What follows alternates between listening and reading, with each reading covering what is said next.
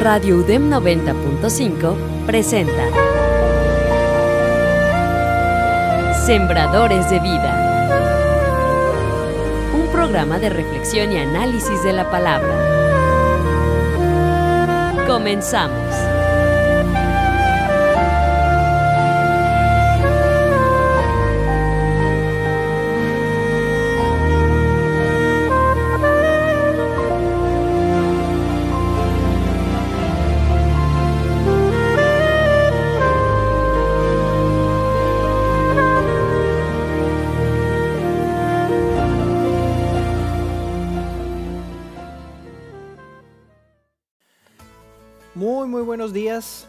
Días tengan todos ustedes. Sean bienvenidos a esta edición especial de su programa Sembradores de Vida, aquí a través de Radio UDEM 90.5. Es para nosotros un honor y, un gusto el poder eh, estar aquí con ustedes un sábado más. El día de hoy, pues, eh, lo pronosticado, lo que ya habían dicho, sabíamos que estaba y espero que usted haya puesto atención porque si no, probablemente está pasando mucho frío en este momento o para allá vamos, entonces por favor cuídese, estamos haciendo el servicio a la comunidad en este momento en cuanto a la sección del clima. ¿Te acuerdas que teníamos Siempre. una sección, Rebe? Sí. ¿Teníamos? Sí, nunca la definimos este, tal cual, pero siempre existía como que el comentario de, de dar el tip ahí del clima. Buenos días, Pablo. Este, igual gracias a Dios porque podemos estar aquí nuevamente. Y pues la verdad que un, como que un 14 de febrero bien diferente, ¿no? A otros años. Ya, ya viene el día de mañana, vamos a tener pues el 14 de febrero más helado de la historia. Y sí, la Sí. verdad sí estoy exagerando, pero bueno, el día de hoy, querido Radio Escucha, pues precisamente por eso, el, en el que en la víspera del 14 de febrero, el Día del Amor y la Amistad, como regularmente se conoce en la pues en el mundo, en el, en el argot, siempre traigo las palabras domingueras a todo lo que da, ¿verdad? En el, en el argot eh, coloquial del día de San Valentín, de amor y amistad, como lo quieran ver.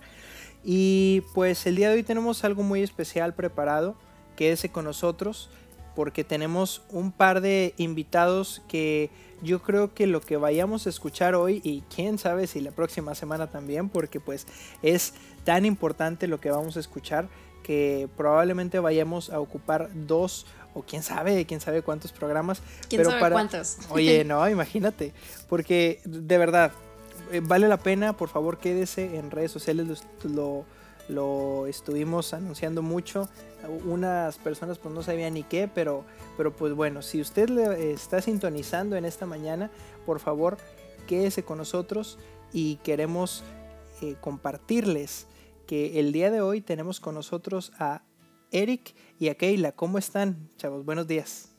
Buenos días, Pablo. Muy bien. ¿Y ustedes? Hola, muy buenos días. Muchas gracias por la invitación. Estamos muy bien, gracias a Dios. Bueno, pues más adelante, querido Radio Escucha, va a poder entender eh, una historia eh, tan, pero tan valiosa, tan inspiradora, la de Eric y Keila. Y pues venimos hablando específicamente de un tema desde la semana pasada, que era el amor se demuestra. No- Rebe, es algo que, que no podíamos dejar de mencionar en este mes y que era un poquito distinto ¿no? a lo que habíamos hablado en- en años anteriores. Sí, yo creo que es un tema ahorita que se presta mucho para tocar eh, en este mes, porque es de lo que la mayoría de la gente habla, pero es importante también ver como que este otro enfoque, otra perspectiva de, del amor, sobre todo en, en cómo Dios nos ha amado.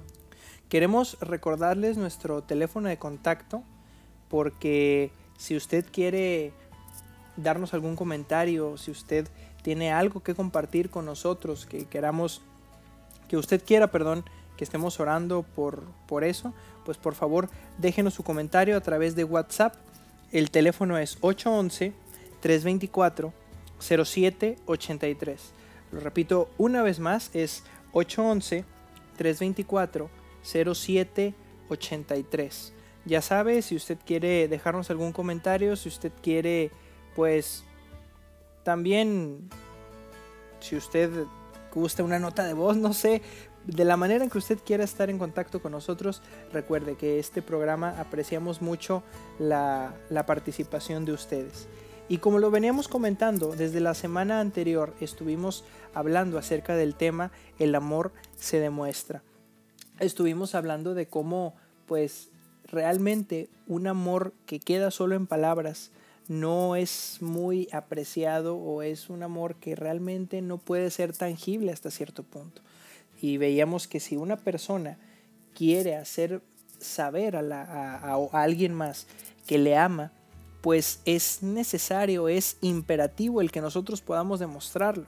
Hablábamos de que hay diferentes maneras de demostrarlo, eh, que con regalos, que con tiempo de calidad, que haciendo eh, favores por la otra persona.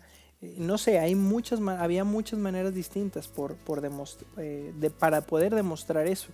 Pero lo que coincidíamos era precisamente que un amor sin demostración difícilmente va a poder perdurar. Un amor que no se demuestra y que no se alimenta cada día, pues difícilmente va a poder perdurar e inclusive difícilmente va a poder crecer.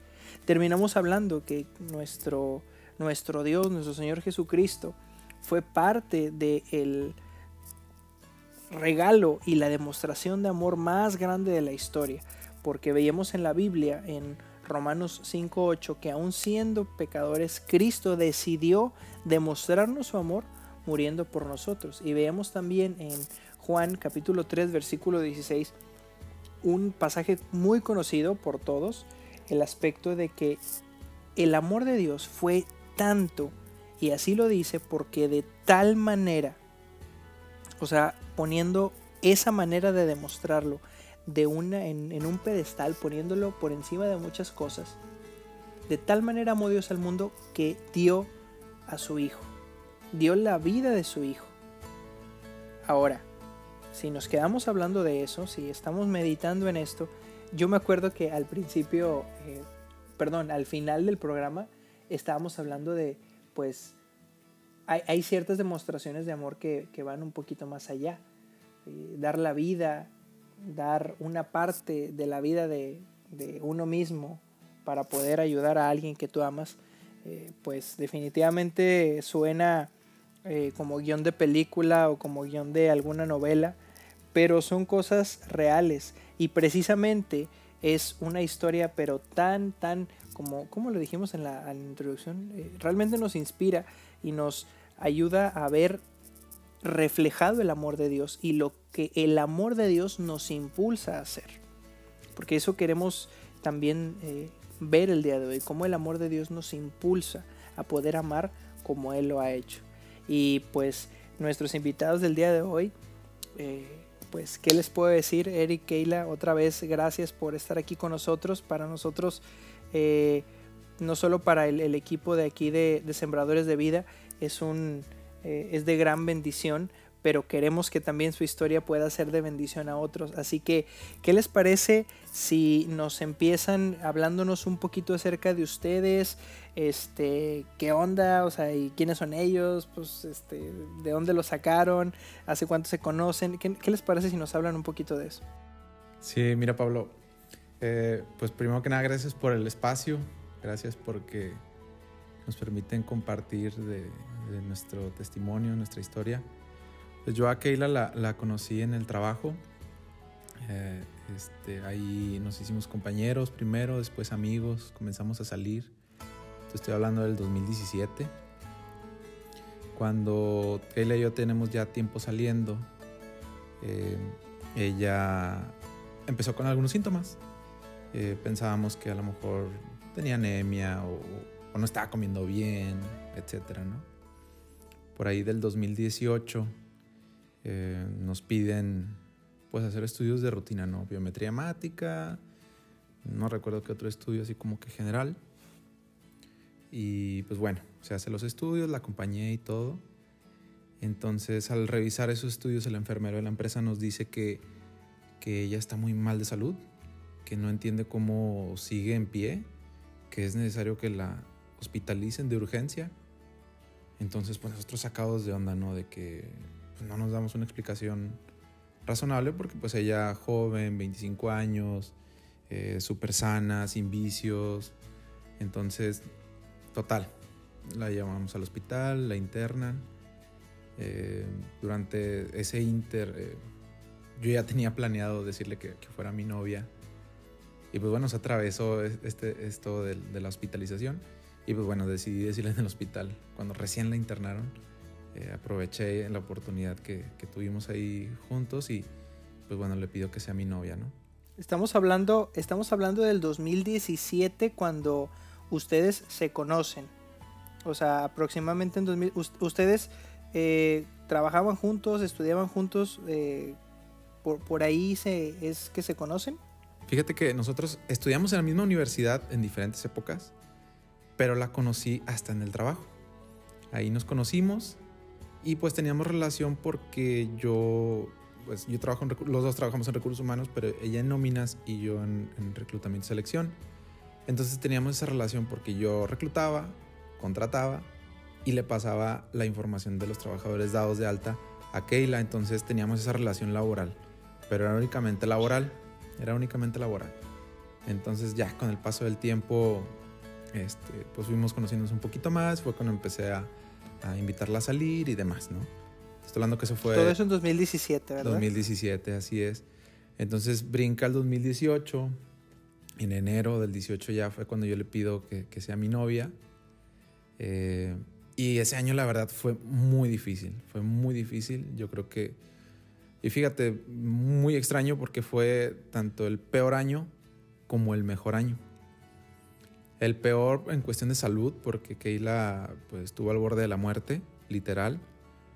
Y también el mejor porque fue cuando siento yo que he tomado la mejor, una de las mejores decisiones de mi vida que fue casarme con ella.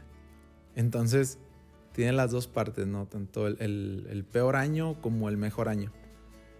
Entonces, pues bueno, ahí empiezan los, los internamientos de Keila, que ahí sí me gustaría que ella nos compartiera un poquito, porque sí, este, son muchos detalles que, que se tienen que, que, explicar. Sí, claro que sí. Hola Pablo, Rebe, ¿cómo están? Este, bueno, como comentaba mi esposo, fue un año difícil y así como difícil fue muy hermoso también por el contraste de, todo lo que sucedió. Yo lo tomo así que mi vida dio un giro a partir del 2018. O sea, antes del 2018 era una persona y después ya era completamente otra persona. Yo, como él lo comentó, este, pues lo conocí en el trabajo, pues los dos jóvenes teníamos muchas metas, muchas cosas en mente, este, pero no contábamos con, pues nunca nadie cuenta con las cosas que, que te puedan suceder, ¿verdad? Como él lo comentó, yo enfermo a principios del 2018 y pues mi mundo se viene abajo. Yo era una persona hasta ese día completamente sana, sin ningún tipo de padecimiento y de la noche a la mañana a mí me dicen que tengo insuficiencia renal terminal. Me detectan con esa enfermedad, pero en realidad no saben qué es lo que la causa. A partir de los 15 días que me la detectan, a mí me pasan a hemodiálisis, que es hemodiálisis, es una máquina que me pusieron este, un catéter en el cuello donde me sacaba toda mi sangre, me la limpiaba y me la volvía a meter la sangre ya limpia. Yo no podía vivir más de tres días sin estar hemodializándome con esa máquina porque era como, o ahora iba a ser como mi riñón sustituto. Pues yo en medio de esa angustia, en medio de, de, todo eso, este, pues ahí aparece Eric. Oye, Keila, yo quería, perdón ahí que, que hago una pequeña pausa, quería preguntarte, ¿cuál fue tu primer pensamiento o sea, porque me imagino como que recibir una noticia así debe ser algo, pues como decías, o sea, cambia tu mente, cambió tu vida completamente, pero ¿qué fue tu primer pensamiento lo que al, recibir esa noticia? Pues mi primer pensamiento fue voy a morir, no voy a vivir muchos años, este, mi vida va a cambiar y a no hacer sufrir a mi familia. Fue mi primer pensamiento, no ser una carga cuánto, o sea, y inclusive decía, en mi mente, pues ya mi vida se detuvo, yo ya no voy a poder tener una familia, ya no voy a poder tener una vida normal. Fue un pensamiento muy banal, muy superficial, pero sí fueron de los primeros pensamientos que se me cruzaron por mi mente. Y pues bueno, yo ya estando ahí en esa situación, como comentaba, pues aparece Eric, él cuidándome todas las noches en el hospital, él estando al pendiente de mí, estando inclusive apoyándome en el trabajo, que no estaba yendo con, con mis incapacidades, con, con cualquier cosa secular. O sea, él estaba ahí día y noche al pendiente de mí. Entonces, pues es algo que, pues no cualquiera, la verdad. Es una situación muy difícil, no es cualquier cosa que de la noche a la mañana haya pasado eso. Y pues bueno, ahí no termina la situación después de que a mí me detectan la insuficiencia renal terminal, me dan de alta con este nuevo estilo de vida, con este nuevo reto frente a mí. Y no fue todo. Seguí transcurriendo el año del 2018 y durante todo ese año estuve más internada en el hospital que, que afuera en mi casa. Entonces, no nada más ahí paró eh, mi enfermedad, me siguió atacando mis pulmones, me atacó mi nervio óptico y me atacó mi médula ósea. Yo ya estaba en un estado muy crítico, yo ya no podía ir al baño yo sola, yo ya no podía bañarme sola, estuve en silla de ruedas. Como mi enfermedad me atacó tan fuerte, me tuvieron que dar quimioterapia para poder, como las quimios matan todo lo bueno como lo malo, entonces lo que querían era inmunodeprimir mi sistema inmunológico, entonces para eso fueron las quimios, entonces yo me quedé sin cabello, bajé más de 40 kilos, entonces yo no podía ni siquiera verme a un espejo. Y una de las cosas que a mí me sorprenden y que yo valoro, valoro mucho, perdón, es que aún en esa situación física en la que estaba, Eric siguió a un lado de mí y no había día que no me dijera que era hermosa o que, era muy bonita, aunque yo odiara lo que yo veía en el espejo porque estaba físicamente muy desgastada, muy enferma, la enfermedad me estaba consumiendo. Entonces, pues sigue transcurriendo el año del 2018. Para mi sorpresa, una tarde saliendo del hospital, me acaban de dar una quimioterapia, si mal no lo recuerdo. Eric me invitó a salir para una sesión con engaños, pero ese día él me pidió matrimonio. pues es algo increíble para mis familias, para mis amigos, porque todos decían, ¿cómo puedes estar pensando en casarte si te están desahuciando, si estás, si no puedes ni caminar, si estás muy enferma? Pero aún así yo acepté y pues me, era algo que me daba más ganas de, vivir. Ahí me parece muy, muy, muy increíble, o sea, hasta esta parte del relato, como ya, o sea, lo, poquito que, has mencionado, porque Erika al principio mencionaba unas cosas y tú ya lo estás incluyendo en, eh, me voy a permitir decirlo así, pero en una de las peores, en uno de los peores momentos de, tu vida, de tu enfermedad, ya lo estabas mencionando. Y, esta sería como que una pregunta para Eric. Eh, ¿Tú ya conocías de Cristo? ¿Ya te habías acercado? ¿O en qué momento empezaste a, acercarte más a Cristo? ¿Fue durante este, eh, durante este acontecimiento? ¿O, o o qué experiencia tuviste respecto a esto y ese acercamiento para con, para con el Señor? Fíjate que yo ya conocía de Dios, de hecho ya había aceptado a Cristo en mi corazón y ya hasta había sido bautizado. Sin embargo, nunca fui, ¿cómo te diré? Pues vaya, no, no, no seguía la vida conforme a la palabra. O sea, fui alejado, eh, a veces iba, a veces no iba.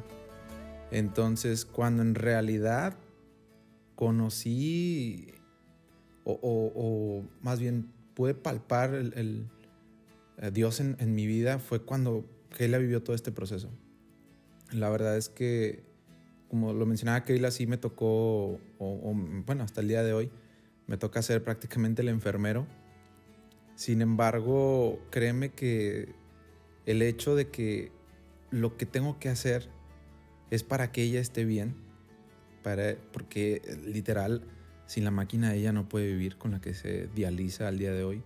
Antes era hemodiálisis, ahorita es diálisis peritoneal, que es nueve horas conectada a una máquina eh, todos los días, literal.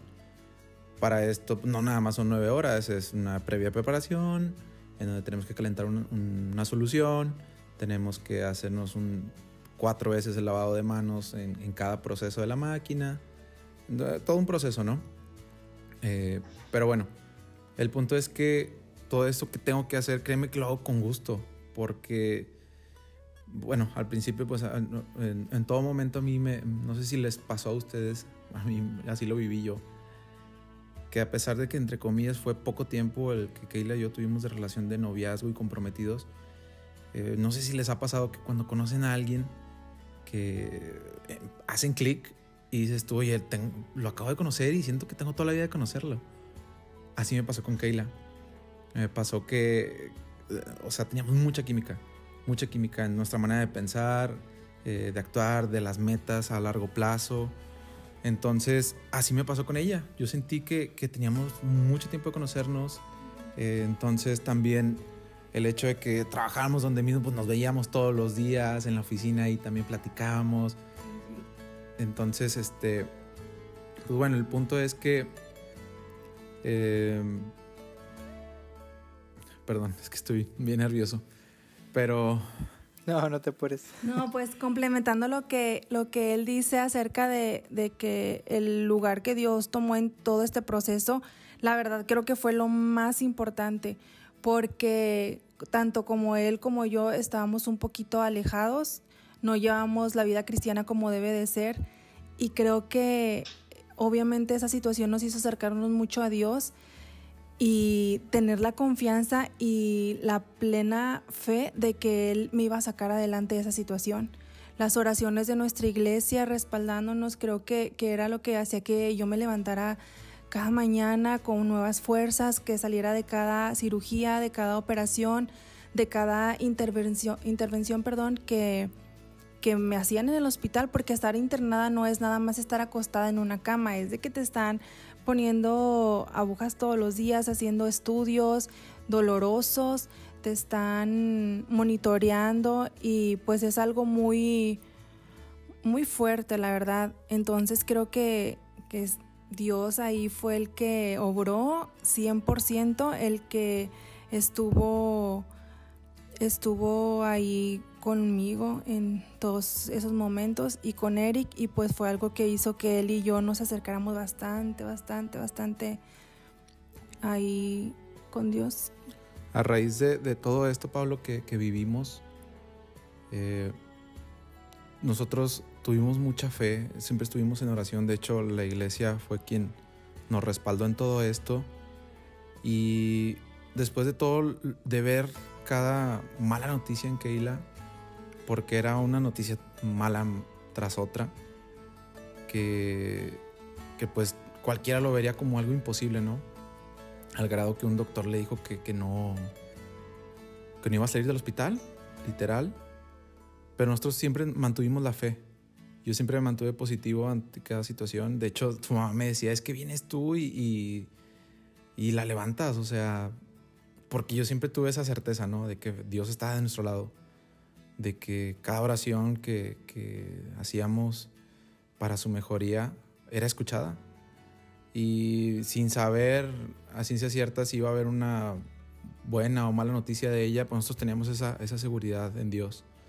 Siempre me mantuve con fe y ahí fue con realidad pude, pude ver el poder de Dios porque no había ninguna explicación ni médica ni científica que, que dijera, ah, se va a mejorar en una semana y en un mes se va a estar casando. O sea, era imposible.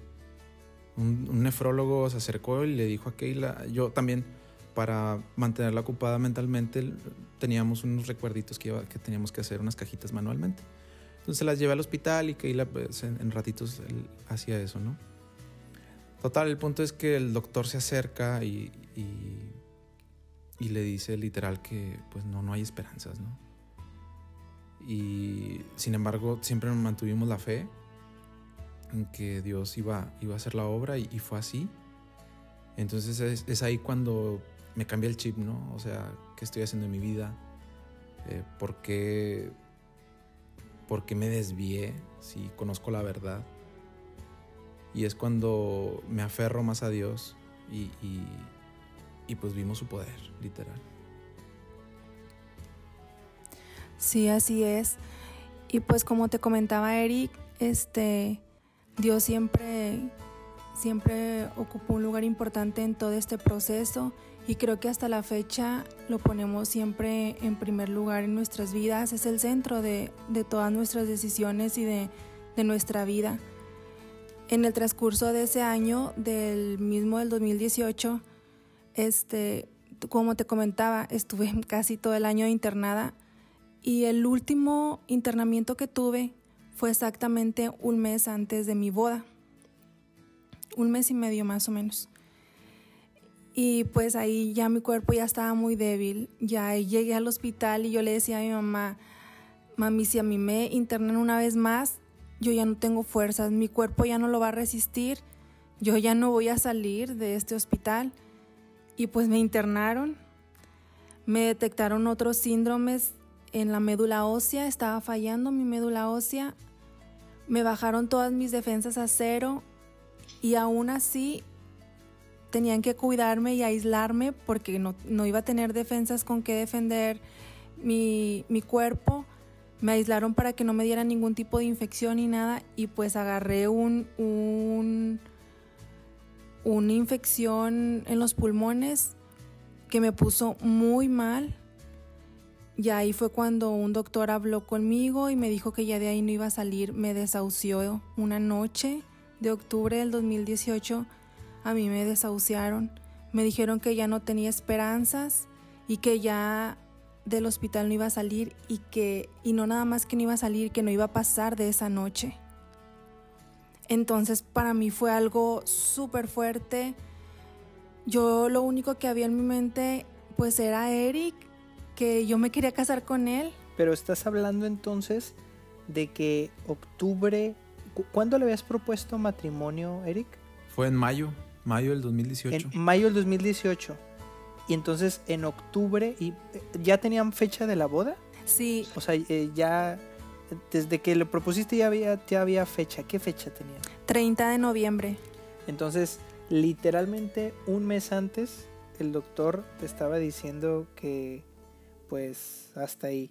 Y yo creo que, digo, no es que me quiera adelantar, pero ustedes se podrán imaginar, pues los estamos escuchando. Entonces, digo, es como pues hacerle un poquito de lógica, pero lamentablemente, y ay, me duele muchísimo decir esto, pero lamentablemente se nos está acabando el tiempo. Así que en este momento tengo que aprovechar con ustedes, Eric, Keila, eh, nos, nos les gustaría acompañarnos en, la, en, el próximo programa porque no podemos dejar a la audiencia con, con esta historia inconclusa. Hay muchos detalles que queremos, este, incluso ya hay WhatsApps que están, eh, que están llegando. Eh, no nos podemos quedar así, porque el hecho de tenerlos aquí, pues así como tú lo estás comentando, que te desahuciaron, pues es prácticamente un milagro. Así que, ¿qué les parece? ¿Nos aceptan la invitación para la próxima semana? Claro que sí, nosotros gustosos. De verdad, querido Radio Escucha, si usted ha, puesto atención esos detalles que, que, tuvo Eric en ese momento tan oscuro en la vida de Keila, eh, es lo que a veces más necesitamos, una muestra de amor verdadero cuando estamos en el peor momento y cuando se necesita. Esa es la manera de demostrar. El amor es una de las maneras más puras y más eh, importantes que podemos encontrar. Pero por favor, no, no, no, no se quede con esto. Así que próxima semana lo esperamos en este programa para escuchar el fin. Muchas gracias a todos, Keila, Eric, Rebeca, gracias por acompañarnos. Esperamos que esto haya podido ser de bendición y recuerde, próxima semana terminamos con esto. Eso fue Sembradores de Vida.